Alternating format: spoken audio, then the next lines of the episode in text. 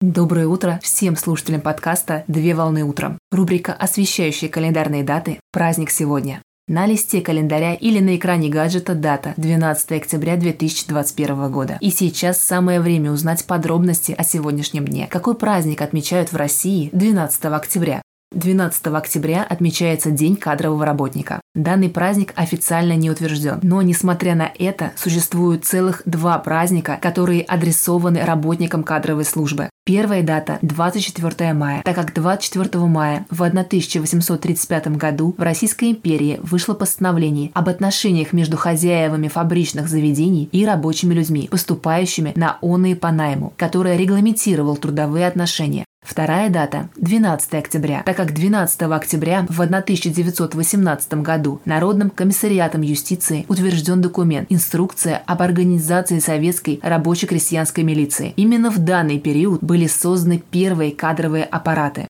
Праздник проводится структурным подразделением самостоятельно, в рамках организации и установленных традиций. Поздравляю всех причастных с праздником. Желаю отличного начала дня. Совмещай приятное с полезным. Данный материал подготовлен на основании информации из открытых источников сети интернет.